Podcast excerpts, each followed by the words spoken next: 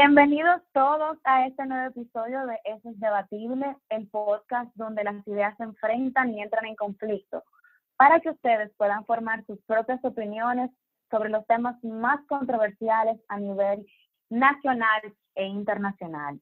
En el episodio de hoy vamos a abordar una propuesta que ha acaparado la atención pública durante las últimas semanas. ¿Deberían las AFP entregar un 30% de los fondos a los afiliados?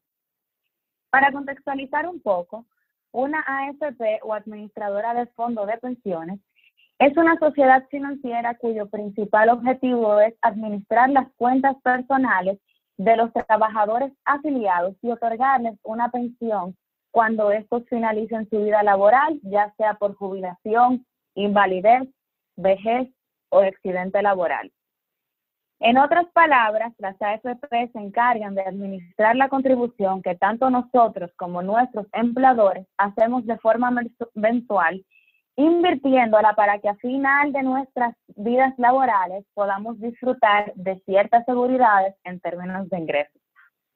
Las medidas de confinamiento implementadas a nivel mundial a razón del coronavirus han puesto las economías en jaque. Desde los grandes hasta los microempresarios todos han sentido la crisis en sus bolsillos. Para aliviar el peso del impacto económico, surge la propuesta de otorgar a los afiliados de las AFP un 30% de sus fondos de pensiones para devolverles liquidez y poner en sus manos los recursos que necesitan para poder hacerle frente a sus compromisos y necesidades financieras. Sin embargo, el 60% de los y las dominicanos y dominicanas son trabajadores informales la gran mayoría en la forma de chiriperos y pequeños comerciantes, lo que significa que ellos no cotizan para las AFP y por lo que esta medida que tiene la intención de ayudar a quienes están siendo más golpeados por la crisis, no ofrecerá ningún beneficio para la población más vulnerable, que son quienes trabajan desde la informalidad, y para quienes el Estado deberá seguir, seguir otorgando subsidios sociales como FASE o Quédate en casa. Hoy vamos a escuchar de la boca de expertos las razones por las que sí y las razones por las que no. Y para ello, hoy tenemos a Elías Baez, diputado, ex procurador fiscal, abogado, empresario, político y máster en Derecho Constitucional y Administrativo, quien estará defendiendo la postura a favor de la entrega de los fondos. Y su contraparte, será Emmanuel Cedeño Brea, quien es doctor en Derecho y Economía bajo el marco del European Doctorate in Law and Economics y quien trabaja como también vicerrector en el Instituto OMG de Investigación Económica. Sean todos bienvenidos a este podcast en esta nueva edición. Elías, Emmanuel, muchas gracias por acompañarnos en el día de hoy. Me gustaría para empezar conocer la postura de Elías. Elías, cuéntanos, ¿por qué desde eh, tu opinión y de tu perspectiva nosotros sí deberíamos otorgarle el 30% de los fondos a los afiliados? Saludos, buenas, un placer, Emanuel. ¿Qué es lo que pasa con la ley que establece una pensión para las personas cuando llegan a cierta edad? Que bueno, esta ley prevé que tú trabajas un tiempo y cuando llega a una edad que ya eres eh, improductivo por la edad, pues se te dé una parte de tu salario por el, por el resto de tu vida, en una parte. Y por otra parte, que lo que tú has acumulado, si no llegaste a cierta cuota, por ejemplo, en el caso de la ley establece 360 cuotas, pues se te dé el dinero que acumulaste en una sola partida o en varias partidas. O sea, no vas a recibir pensión, sino lo que se te va a devolver el dinero que acumulaste. Pero esta ley no prevé situaciones de la vida. Es decir, tú me prevés una pensión para cierta edad, cierto tiempo, pero no me prevés que dentro de ese tiempo de vida que yo tengo se pueden dar situaciones como la situación de una emergencia, de una necesidad que para yo llegar a la edad de 60 o 70 años, si no tengo, si no cubro esa necesidad ahora, por ejemplo, de medicina, porque estoy muriendo, pues de nada me vale tener una pensión porque no la voy a, llevar. No voy a llegar a esa edad porque necesito ahora la medicina. Entonces, ¿qué es lo que nosotros estamos eh, diciendo? Pues si tú me prevés que yo tengo un ahorro para una pensión, también debe prever que si tengo la necesidad de, tomar una parte de ese dinero que ahorré para la pensión, pero que lo necesito ahora para seguir viviendo, debes darme la oportunidad de utilizarlo. Es un asunto de lógica de vida, eso es un asunto de que eso obligatoriamente tiene que preverlo.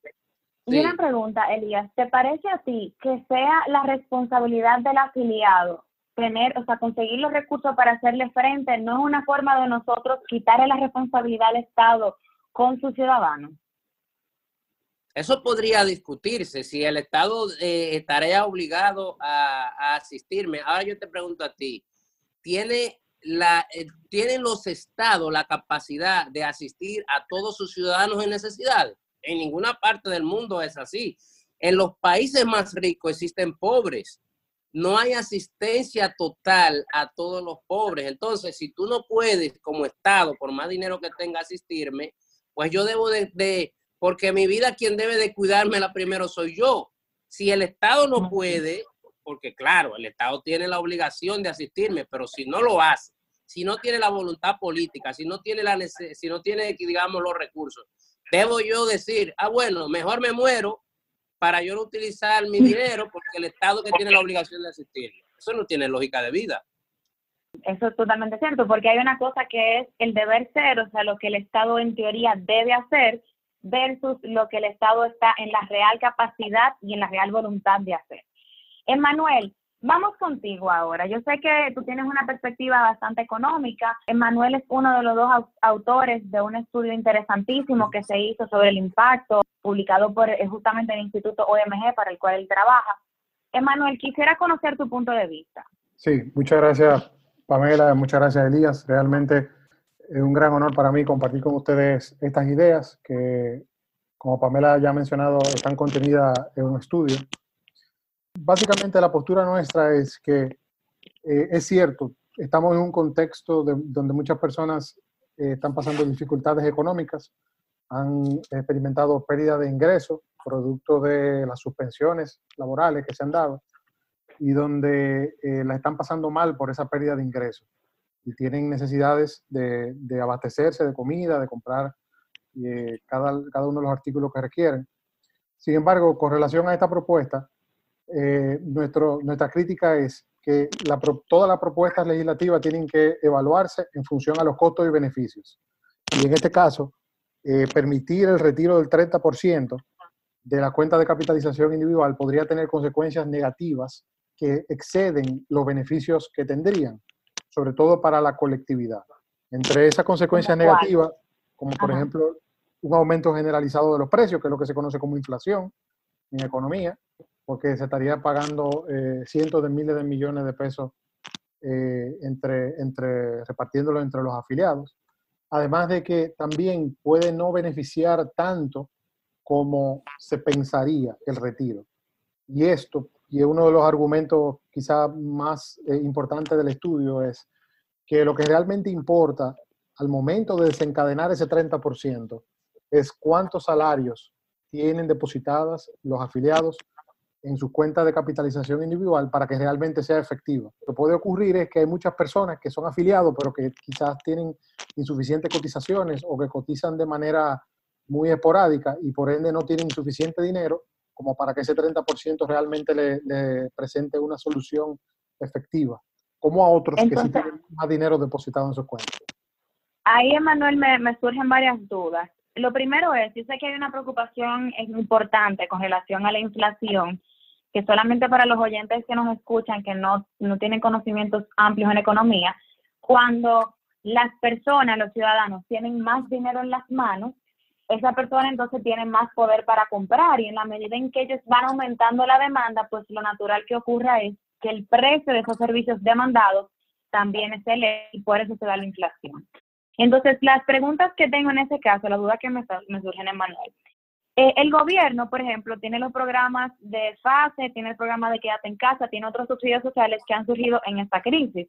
Sin embargo, como tú mismo dices, pocas, muchas personas no tienen una cantidad cuantiosa ¿por qué esos programas que están poniendo dinero en la mano de, de, los ciudadanos no están teniendo un impacto negativo en la economía? Sin embargo, retirar los fondos de la AFP sí lo tendría.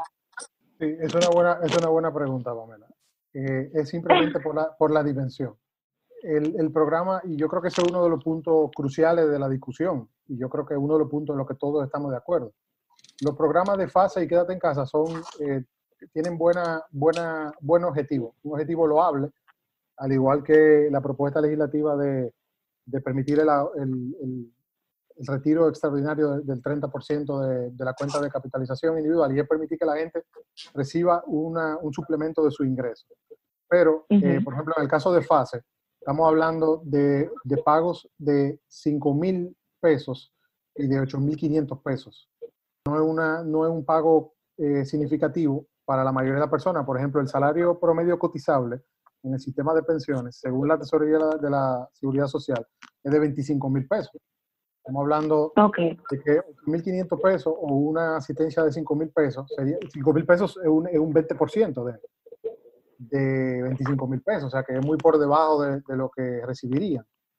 Entonces, eso, eso ahí tiene un efecto distinto a que si desencadenamos eh, el 30% para todo el mundo, que representa alrededor de 160 mil millones de pesos.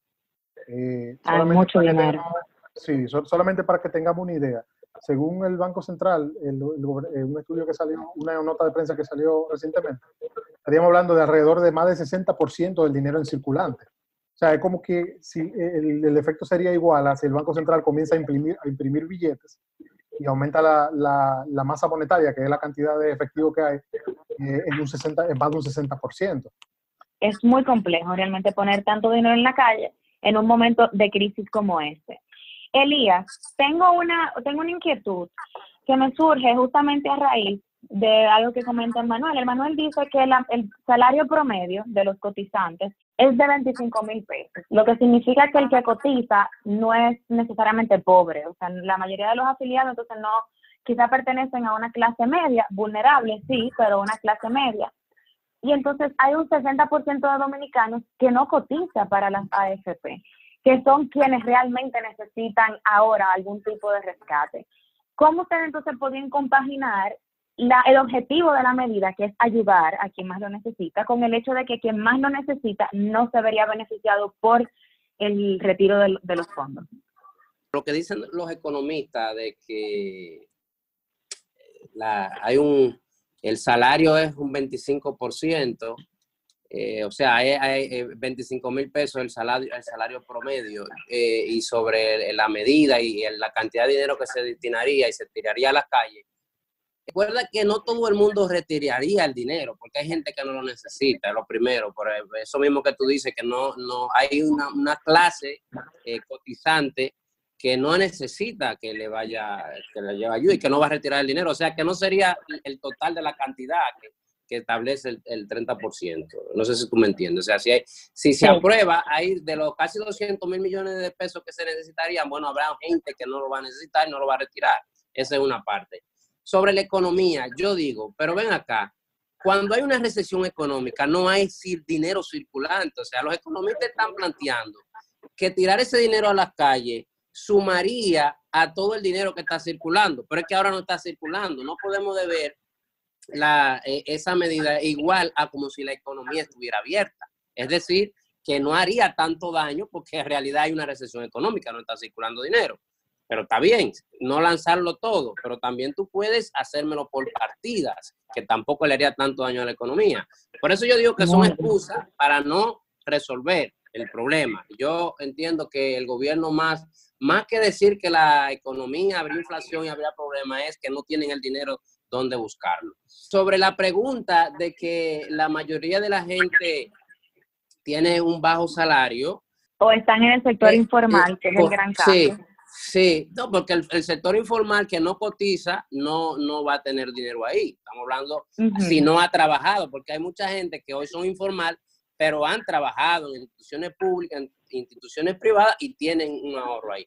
Lo que yo sí te puedo asegurar, que por mínimo que sea el salario, es más, tienen más dinero que lo que le está dando el gobierno, que son 5 mil y hasta 8 mil pesos. O sea, Cualquier persona que te reciba 50 mil pesos, que vive en una casa de, de, de, piso, que esté pasando necesidad y hambre, le va a hacer sentido hasta 20 mil pesos que reciba. Porque te, estamos hablando de subsistencia de vida, no estamos hablando como, como dijo la administradora de los fondos de pensiones, que es para guardar en el colchón o para comprar eh, cosas innecesarias. Por Dios, mira, basta. Yo no sé si ustedes han, ido a, barrios como Gualey, como Guachupita, como Herrera, donde gente vive encima de cañadas, encima de cañadas, donde eh, eh, y con una, una vida de insalubridad tremenda, que a diario se enferman, viven congestionados por el mal olor, por los mosquitos, por todo, y a diario tienen que comprar medicina para subsistir.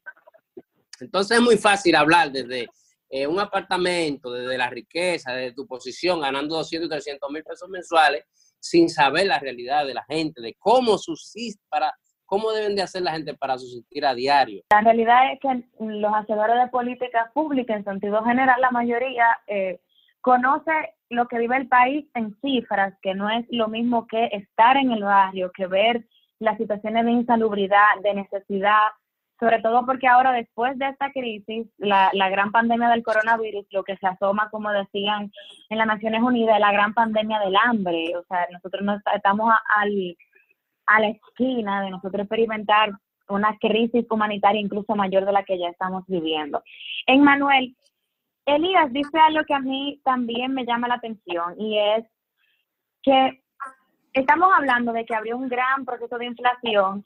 Sin embargo, a mí me llama, a mí me, llama, me da mucha curiosidad saber si ese, ese dinero de los fondos de pensiones que se pondría en manos de los ciudadanos no compensaría con la baja estrepitosa que ha habido en la demanda a raíz del coronavirus, porque efectivamente la gente no está gastando, ni siquiera el que tiene su salario asegurado, porque en un momento de crisis la actitud normal de las personas es retener el dinero, ahorrar. Entonces, no servirían esos fondos de pensiones para dinamizar un poco más la economía en un momento donde evidentemente está ralentizada? O sea, lo primero que hay que entender es que el dinero de los fondos de pensiones está invertido en instrumentos financieros. La gente, de repente, muchas personas como que se han mostrado sorprendidas de que, de que es así.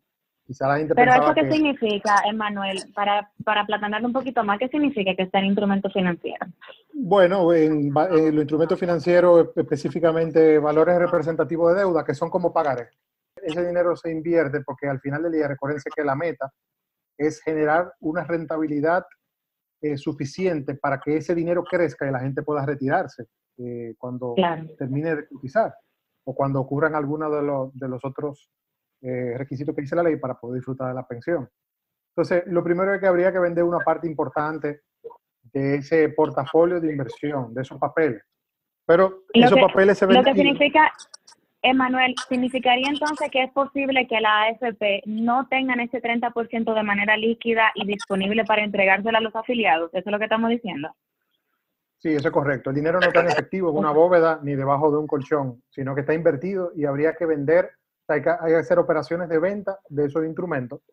Cuando, cuando ustedes saben que la ley de la oferta y la demanda, si hay una, una venta, un remate, sobre todo en un momento donde los mercados están a la baja, como ahora, experimentarían pérdidas. El portafolio restante también experimentaría pérdidas para poder obtener esa liquidez eh, en el mercado, lo cual es una de las consecuencias negativas de la, de la propuesta, o, por lo menos de las cosas que tenemos que eh, contabilizar como un costo. Ese sería uno de, los, de los efectos. Entonces luego se procedería a una distribución de ese dinero en efectivo, que si bien podría servir para estimular la economía, también podría servir para que la gente compre dólares, exacerbando la, la devaluación, la depreciación del peso frente al dólar, que se ha acelerado bastante en las últimas semanas, como hemos visto, eh, o también eh, simplemente la gente toma el dinero y lo, y lo, ahorra y lo invierta. O sea, no todo el mundo va a consumir eh, el dinero eh, con el dinero que va a recibir. Mucha gente sí, que como dice Elía, que es la parte más vulnerable. Sobre ese punto yo quería comentar algo, que a pesar de que el salario promedio es de 25 mil eh, pesos, que fue lo que dijimos ahorita, esa distribución, según la TCS, de las casi 2 millones de, personas que cotizaban eh, a, fin, a, finales de febrero, que es la última estadística que está disponible, es asimétrica. Lo que eso significa es que realmente, aunque ese sea el salario promedio, hay gente que gana mucho dinero y hay gente que gana mucho menos dinero. O sea, el 50% de la gente gana un nivel salarial mucho menor gana un salario que es de, de entre 10 mil y 15 mil pesos.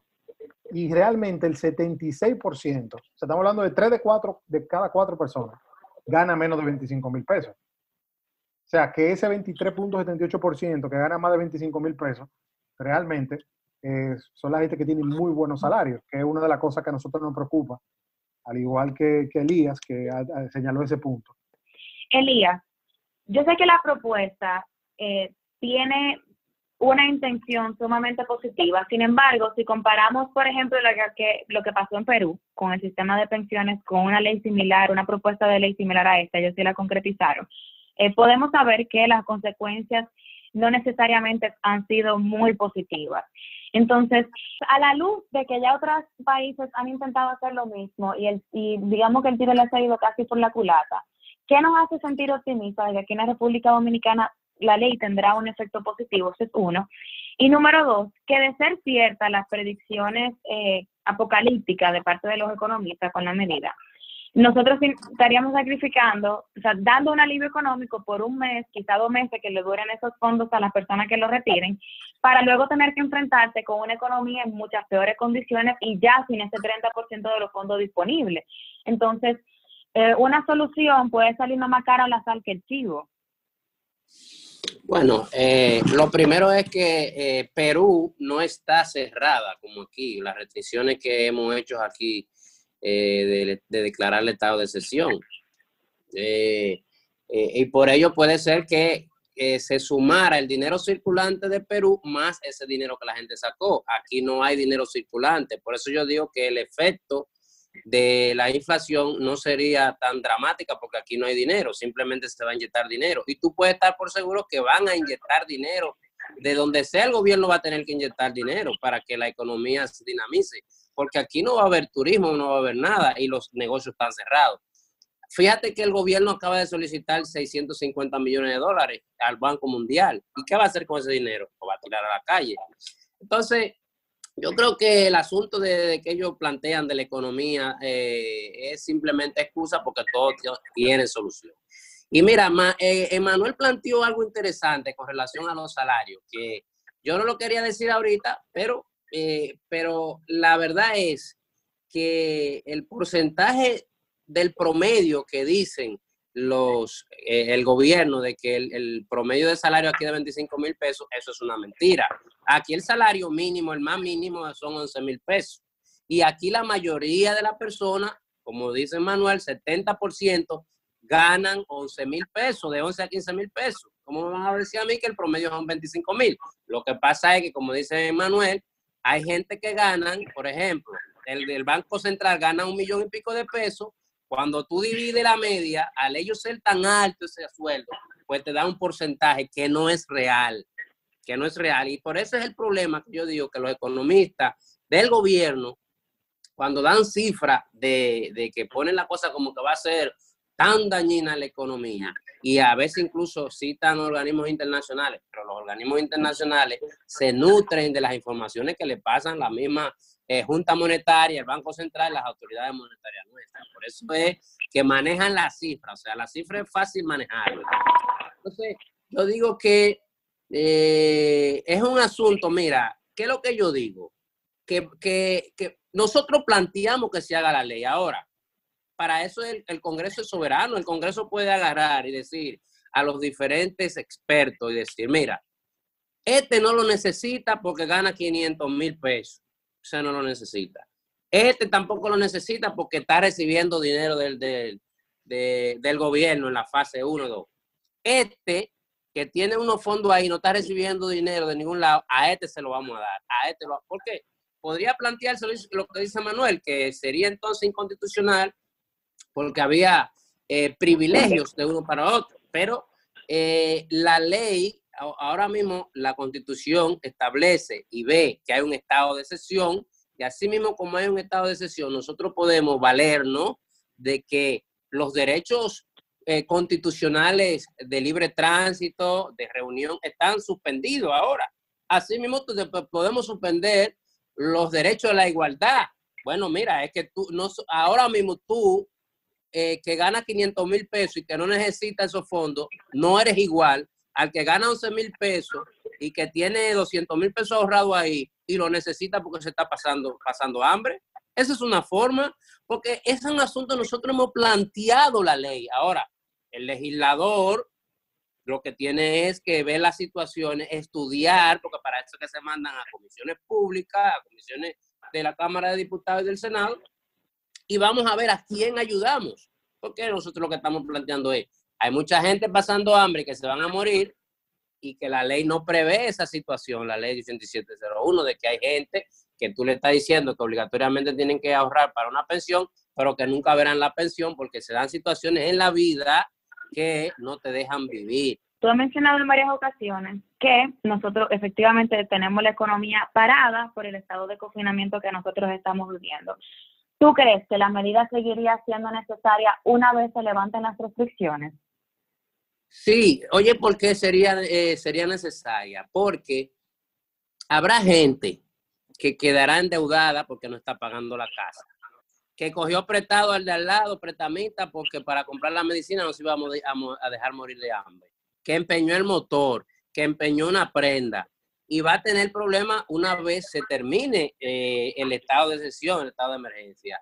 Y una forma de empezar de nuevo es que agarre y le den unos dineritos y diga, mira, fulano, te pagué, te pagué, te pagué, y ahora voy a trabajar para vivir y subsistir, ¿verdad? Un borrón y cuenta Y llegar a los 70 para disfrutar sí, para llegar a los 70, porque tú ahora con deuda, tú vas a trabajar para pagar intereses a un 20% a eso que le prestan en los barrios, y para comer y te va y, y, va a comer incluso menos porque el dinero no te va a alcanzar, porque en principio la economía va a estar mala. O sea que aún después que termine esto, debe de darse y, y estudiar las posibilidades de darle al que lo necesite, porque tampoco es obligatorio que todos lo saquen, al que lo necesite, darle una partida.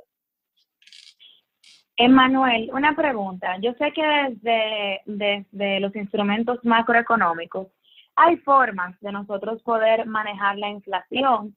Me gustaría saber si hay realmente en este contexto, qué instrumentos necesitaría eh, utilizar el Banco Central, cuáles medidas políticas deberían darse eh, para nosotros controlar la inflación en caso de que nosotros eh, se, se permita el retiro de los fondos. Esa es una pregunta. Y la otra pregunta que tengo es, ya a nivel macroeconómico entendemos todos los, efectos negativos que pudiera tener. Realmente tienes mucha razón en esa parte de que hay muchas personas que puede que lo saquen inviertan y lo ahorren y compren dólares y eso va a disparar la tasa tanto del dólar como la tasa de interés.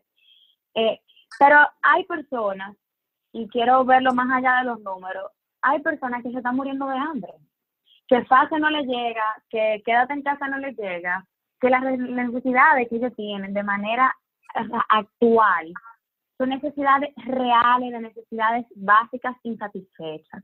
Entonces, tu perspectiva como economista, como doctor en economía, ¿qué nosotros entonces pudiéramos proponer para esas personas si nosotros desestimamos por completo entregarle los, los fondos de pensión? Bueno, con relación a, lo primero, ¿verdad?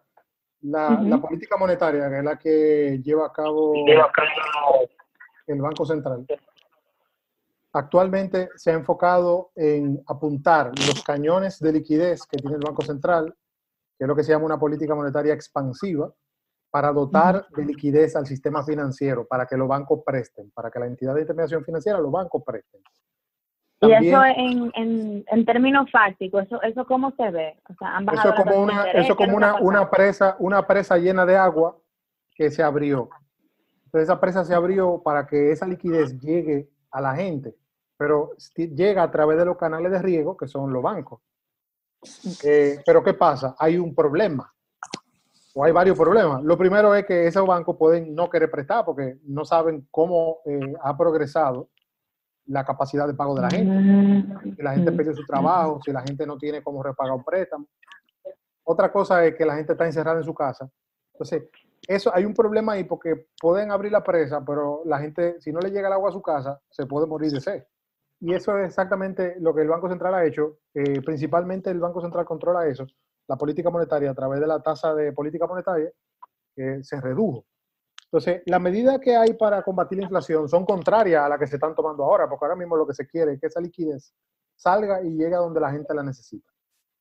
Eh, pero para eh, recoger la liquidez, recoger la, la, la, inflación, habría que aumentar la tasa y hacer una serie de medidas contrarias a las que se están tomando ahora. Por eso es que nosotros en el trabajo decimos que si se paga ese dinero así en efectivo a la gente, es contraproducente con lo que el Banco Central está haciendo. O sea, iría en sentido contrario, no sería coherente y eso generaría problemas, porque entonces habría que cambiar eh, la estrategia desde el punto de vista eh, monetario. Entonces, con relación a la segunda pregunta, ¿qué, ¿qué, nosotros proponemos? Porque realmente, como Elías dice, la gente la está pasando mal, hay gente que necesita una solución. Lo que nosotros proponemos como alternativa en el trabajo es, en vez de darle ese dinero a la gente, vamos a, vamos a habilitar un fondo de fomento de MIPIMES que le preste a la, micro, pequeña y mediana empresa con ciertas condiciones.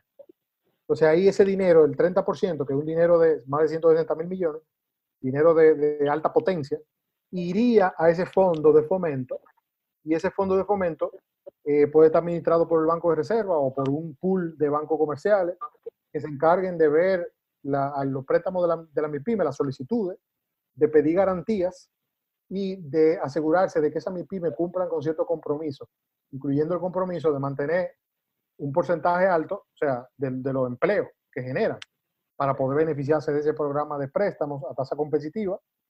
Y entonces de esa manera, en vez de recibir una porción del salario, o quizá dependiendo de cuánto tenga cada uno en su cuenta, eh, un salario, un salario y medio o hasta dos salarios, o sea, dos meses de, resolver el problema, a través de los préstamos, la gente mantendría su salario. Eh, y así podría seguir trabajando y, y, las empresas produciendo. Ahí, Emanuel, yo creo que llegamos entonces a la pregunta de siempre en momentos de crisis. ¿A quiénes tenemos que darle el dinero? A las empresas para que entonces eh, mantengan los empleos, los empleados puedan entonces generar demanda porque tienen dinero, o si se lo damos directamente a las personas siempre está la duda, y como ese gran argumento en contra de darle el dinero a las empresas, que una gran parte, aunque sea mi pyme, se va a quedar en la cúpula de la empresa. Tú hablabas ahorita de ese canal de riego de cuando nosotros abrimos la, la presa. Y mi pregunta es, ¿realmente tiene la misma efectividad, no en términos económicos, sino en términos de mejora de la calidad de vida de las personas? Eh, darle el dinero a las MIPIMES o dárselo directamente a los contribuyentes, a los ciudadanos. Sí, es un buen punto. Mira, no hay propuesta que pueda competir en cuanto a lo atractiva que resulta para, para uno como individuo, como la propuesta de poner dinero, y más si dinero de uno mismo, ¿verdad? aunque sea de la pensión de uno mismo, en el bolsillo a la gente. Por eso es que es una propuesta que, francamente ha, desatado muchas... Ha Sí, la gente, la gente se identifica y, porque la entiende, porque es sencilla y, y, y, es una propuesta efectiva porque te va a poner dinero en el bolsillo. Ahora, hay muchas cosas que nos convienen individualmente, pero que no nos convienen como colectividad. Nosotros le llamamos la tragedia de las pensiones, haciendo alusión a una serie de problemas que se llama la tragedia de los recursos comunes. Si nosotros tenemos un estanque donde hay 10 peces y todos los días vamos y, pescamos hasta saciarnos, o pescamos más de lo que necesitamos, fácilmente se va a agotar, se van a agotar los peces en el estanque y vamos a estar peor todo a largo plazo. En el caso de los fondos de pensiones puede ser que el retiro nos no beneficia como individuo, eh, pero a que a largo plazo entonces estemos peor todo, porque vamos a tener que trabajar entre dos y cuatro años más y también por los efectos económicos indeseados que ya hemos discutido, como la inflación y eso. Entonces, eh, eso que tú dices es también una realidad. Pueden haber problemas de agencia cuando se le da el dinero a las empresas, eh, por eso hay que establecer mecanismos para asegurarnos de que si se hace eso, esos préstamos se estén dedicando de la manera como se eh, diseñaron y que esas empresas se comprometan a seguir pagando los mismos, niveles, los mismos niveles de salario para mantener a esa gente en nómina y que en vez de resolverle uno o dos meses, podamos resolverle por lo menos 12 meses y a largo plazo y que encima se repaguen los préstamos, porque eso es importante, se repaguen los préstamos y así los fondos de pensiones reciban la rentabilidad que requieren todos los afiliados. O sea, que ese sería el reto de, de una política diseñada en ese sentido. Nosotros no decimos que es una panacea ni que va a resolver todos los problemas, sino que todas las políticas se deben de evaluar en función de su costo y beneficio, porque son, son alternativas. La, alternativa de el desembolso extraordinario es una alternativa, esta es otra alternativa, otra alternativa, y podemos buscar quizá otras alternativas también que sean viables. Entonces, en función del beneficio neto que cada una aporte, eh, esa es la que se debería, la, la, que tenga el beneficio neto más alto, es la que se debería adoptar, la que nos convenga a todos y que genere mayor utilidad para todos. Elías, eh, a mí me llama mucho la atención, me encantó la propuesta que nos presenta Emmanuel, sin embargo siento que en esas propuestas hay un componente de, de la participación gubernamental muy alta y me parece a mí, entonces quiero preguntarte si tú consideras que el Estado Dominicano, el gobierno dominicano, tienen la capacidad para hacer ese nivel de supervisión, tienen la credibilidad frente a la opinión pública dominicana. Eh, sí, porque nosotros sabemos que aquí las leyes son excepcionales, sin embargo, cuando nosotros las llevamos a la práctica, que medidas como la que propone Manuel dependen estrictamente de que sean bien aplicadas, porque de lo contrario no estamos en absolutamente nada. Eh, si tú consideras que el Estado Dominicano realmente puede aplicarlo de una manera que sea eficiente y que realmente le llegue a la gente el beneficio y que las empresas se sientan en el compromiso de acatar esos lineamientos que se provean en primera instancia. Mira, eh, lo que plantea Emanuel es un asunto ya que tiene que ver con el Estado y el gobierno. Todos sabemos cómo manejan los gobiernos de América Latina, no vamos a decir este solamente. Eh, lo que tiene que ver con políticas públicas cuando se trata de los ciudadanos. ¿Y cómo lo manejan? Así mismo, con politiquería, que verifican quién es la empresa que nos va a beneficiar a nosotros como gobernante, como partido gobernante, para sacarle provecho político. Y entonces harían una especie de eh, entresacar, como decimos en el campo, cuáles son los que vamos a beneficiar más y habría un, manejo que en realidad eh, el riego, eh, el riego de, del canal para que llegue el agua, como dice Manuel, muchos se quedarán secos. Entonces yo creo que se puede plantear todo, como yo decía. Bueno, vamos, que se estudie pero debe de haber una forma de que a la gente necesitada le llegue directo, sin ningún tipo de intermediación ni gubernamental ni empresarial.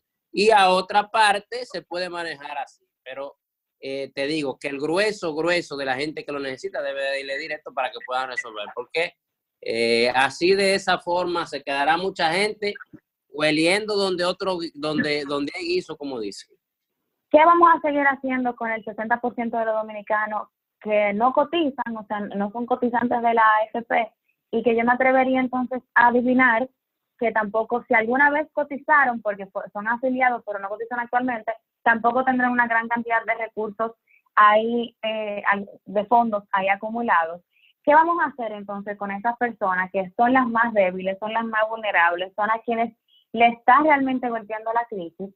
Que si, se, que si la medida se decide implementar, una gran cantidad de ellos no va a haber ni un peso y otra, la que sí, que es el caso que tú dices que en algún momento cotizaron, posiblemente reciban eh, chiripas. Entonces, ¿qué nosotros realmente vamos a hacer con esas personas que son las que nos preocupan con, con fuerza? Bueno, la gente que son las, digamos, los informales, que de hecho los informales no están recibiendo ningún tipo de ayuda. Ahora nada más está recibiendo la gente que las empresas, en las empresas están suspendidas, que pagan TCS y que el gobierno tiene forma de identificarlo. Hay otros que le dan, que son los que no trabajan, que son informales, que le dan a través de la tarjeta Solidaridad, que le dan comida. ¿Qué es lo que podría hacer el gobierno? Bueno, pues ampliar esas ayudas a las personas que son chiriperos, que no reciben, porque hay una parte solamente que están recibiendo las compras a través de la tarjeta Solidaridad. Entonces, ¿qué es lo que tiene que hacer el gobierno? Bueno, el gobierno no puede ayudarlo al 100%. O sea, ayudar a los que están cotizando y ayudar a los que no cotizan. Bueno, vamos a ayudar a los que tienen ahorro a través de devolviendo una parte de sus propios ahorros y la otra parte el gobierno lo asume como gobierno y lo ayuda porque es un asunto de... Incluso nosotros le estamos planteando soluciones al gobierno para que no tenga que cargar con el grueso de la, de, de la gente de que tiene que ayudar. Entonces, ayuda a una parte devolviendo una parte de su dinero y otra parte lo asume el gobierno ayudándolo. Emanuel, eh, Hemos hablado mucho acerca de que esa medida, sí, nosotros estamos dirigidos a apoyar, esa medida lo que busca es apoyar a la clase más vulnerable. Sin embargo, en todas las discusiones, nosotros dejamos fuera la clase media, que sobre todo aquí en República Dominicana es una clase media muy vulnerable, muy susceptible a la movilidad social hacia la baja, es decir, a caer eh, en la pobreza, perder su estatus para esa clase media, que no tienen que ser micro, o sea, mi ¿no? no son microempresarios, sino un trabajador normal de clase media que se ha visto afectado por la crisis, que si se hace una discriminación de beneficiario de la medida, posiblemente no, no le llegue el beneficio. Eh, ¿Qué podemos hacer para evitar que en un escenario post-crisis nosotros tengamos una clase media que se vea constantemente reducida, mientras que la, el, último quintil, o sea, la parte más pobre, vaya creciendo, porque la realidad es que yo como clase media, por ejemplo, he sentido la crisis eh, fuertísima en mi bolsillo, a pesar de que de que he podido seguir haciendo las actividades normales de mi empresa, como quiera los recursos llegan en un ritmo mucho menor. Entonces, ¿qué nosotros podemos hacer con esa clase media que, que necesita también algún tipo de, de asilo durante este proceso. Y yo creo que una, que una realidad ¿no? en la mayoría de los países también. Eh, yo, nosotros pensamos que lo, lo, mejor es que la gente siga trabajando, que pueda seguir empleada. Eh, eso sería lo ideal, generando ingresos fijos. Eh, hay una parte de la clase media trabajadora que es, que, se, que es básicamente empleado propio, o sea, autoemplea y entonces esa persona puede experimentar eh, una reducción de sus ingresos dependiendo del sector económico en el que se desenvuelve y cómo ese sector ha sido afectado. Eh, y entonces, poco a poco, eh, armar y desarrollar programas de préstamos, de fomento de esos individuos, trabajadores, en función del, de los impuestos que pagan, porque todo se hace en función de, de la realidad, ¿no? Y de los resultados de años anteriores que permitan hacer transferencias eh, tipo fase, pero transferencias que sean significativas y que le ayuden a mantener sus ingresos. También se pueden diseñar programas de, de pago de, de servicios que ellos requieren, por ejemplo, escuelas, colegios, universidades, o sea, que se puedan hacer la transferencia directamente a esos acreedores que tienen para que puedan continuar educándose o que puedan continuar con los servicios que consumen típicamente y ayudarlo de esa manera para evitar ¿verdad? que si se le da el dinero lo dediquen a otras cosas. O sea, que hay diferentes políticas que se pueden diseñar y que se pueden presentar, más allá de fase y quédate en casa, que utilicen dinero del presupuesto público eh, y que, y que de, una, de alguna manera se replantee el presupuesto que está eh, aprobado y, y, los, y, los, presupuestos que van a aprobarse ahora para el año 2021 de manera que se enfoquen eh, el gasto en ese tipo de, de, personas, de ese tipo de beneficiarios que se han visto afectados por la crisis. Elías, comentarios finales. Dinos brevemente ese, última, ese resumen de tu postura que tú quieres dejarle a la audiencia que se le quede fresca en los oídos. Te escuchamos.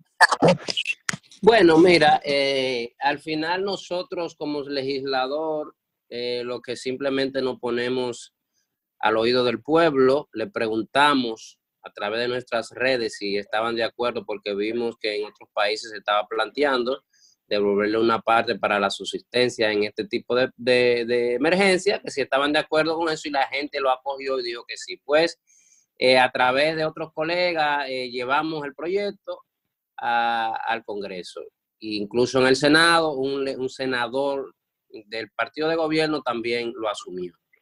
Eh, yo lo que digo es que simplemente sabemos que vivimos en países pobres donde hay una gran deuda social de los eh, partidos de gobiernos que no han gobernado y los líderes que hemos tenido, deuda social enorme de gente que prenden el fogón una vez al día y cuidado si a veces no lo prenden. Y entonces, eh, a nosotros no nos queda otra que buscar la alternativa de salvar al pueblo que se muere de hambre y, por falta de medicina. Y por eso es que estamos planteando esto. Y ya independientemente de la economía, de cómo se resolvería, pero si lo estamos planteando, pues yo entiendo que el gobierno y las autoridades deben de buscar la forma de ayudar. Como dice Manuel, hay muchas alternativas. se puede hacer. Lo que hay que plantear y estudiar. No cerrarse como ha hecho el gobierno y las autoridades, cerrarse. Hay muchos empresarios que se han cerrado diciendo que no. No, no podemos cerrarnos porque la realidad es que usted, este, usted está bien, usted tiene una tarjeta full, usted tiene un seguro internacional, usted tiene su dinero ahorrado, pero hay mucha gente que pasa hambre. Entonces, eso es lo que planteamos, planteamos y que la gente le exija. Yo he dicho, esto no se va a lograr si la gente no le exige. Y tú sabes por qué la gente no está en las calles, por el, por el virus, pero la gente ya incluso se ha movilizado frente al Congreso. Si esto no tuviera, aunque lógicamente estamos planteando esto por la misma situación de la, pero pon tú que no sea virus, que sea una, un estado de, de, de, excepción de otra naturaleza, como lo establece la Constitución, la gente estuviera en las calles solicitando esto y exigiendo. Entonces yo creo que la gente se debe empoderar y exigirle al gobierno que busque solución, que busque solución, porque es un asunto de subsistencia. Emanuel, vamos contigo, tus comentarios finales, ¿cuáles son esas últimas palabras que tú quieres dejarle a la audiencia eh, para defenderte en que no deberíamos entregar los fondos de pensión? Bueno, o sea, yo creo que estamos ante una situación extraordinaria y que mucha gente la está pasando mal por la pérdida de ingresos, es una realidad, y no podemos ser ajenos a esa realidad ni ser insensibles a esa realidad. Eh, sin embargo, eh, nuestra posición es que no es deseable usar los fondos de pensiones como cuenta de ahorro para situaciones de emergencia, porque no solamente erosiona, eh, erosiona perdón, el sistema previsional, sino que atenta contra la pensión digna de la gente, fomenta comportamiento indeseado tanto de la gente como por parte del Estado, que puede ver esa, esa posibilidad como una manera de resolver los problemas sin asumir realmente planes de emergencia para enfrentar este tipo de situaciones y además podría generar efectos secundarios macroeconómicos indeseados como inflación y la pérdida de valor de los portafolios de, los fondos de pensiones.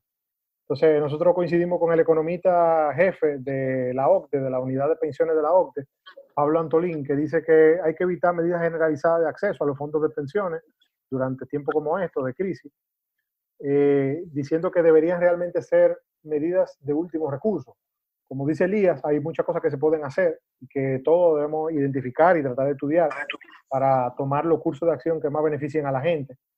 Eh, de nuestra parte, nosotros proponemos una estructura alternativa de financiamiento, que es un fondo que aproveche la liquidez desencadenada por el Banco Central para eh, prestar a la MIPYME, obviamente bien diseñado, y esa es nuestra propuesta. Y hay otras propuestas posibles que se deberían evaluar y estudiar.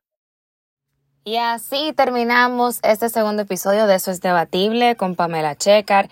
Muchísimas gracias a Emanuel Cedeño y Elías Baez, quienes nos acompañaron en el día de hoy y quienes hicieron aportes tan valiosos a esta discusión sobre los fondos de las AFP. Del debate nos quedamos con algunas ideas centrales. Por un lado, hay que sobrevivir la crisis que estamos pasando para nosotros poder llegar a la vejez y disfrutar de esos fondos de pensiones que con tanta vehemencia el Estado dominicano intenta proteger. Pero además, el Congreso también está en la total libertad de determinar cuáles criterios son los que debemos considerar para discriminar quiénes tendrían acceso a los fondos y quiénes no, para entonces así evitar que algunas personas usen esos recursos o para ahorrarlos o para comprar y especular con el dólar, que tendría efectos catastróficos. Por otro lado, entonces tenemos el riesgo de que al inyectar esa suma de dinero a la calle, generemos un nivel de inflación tal que terminaríamos por nosotros empeorar la crisis, o sea, iríamos de Guatemala a Guatepeor. Entonces, en lugar de generar el alivio que nosotros estamos buscando para aquellos que lo necesitan, quienes paradójicamente en su mayoría tampoco saldrían beneficiados de la medida porque son trabajadores informales que no cotizan en las AFP. Ahora, la pregunta se las hago yo a ustedes. ¿Debería entregarse el 30% de los fondos de las AFP a sus afiliados? Mm, eso hay que pensarlo. Nos vemos en la próxima semana con una entrega más de Eso es debatible. Quédense pendientes. Si les ha gustado, por favor, den like y compartan. Bye bye.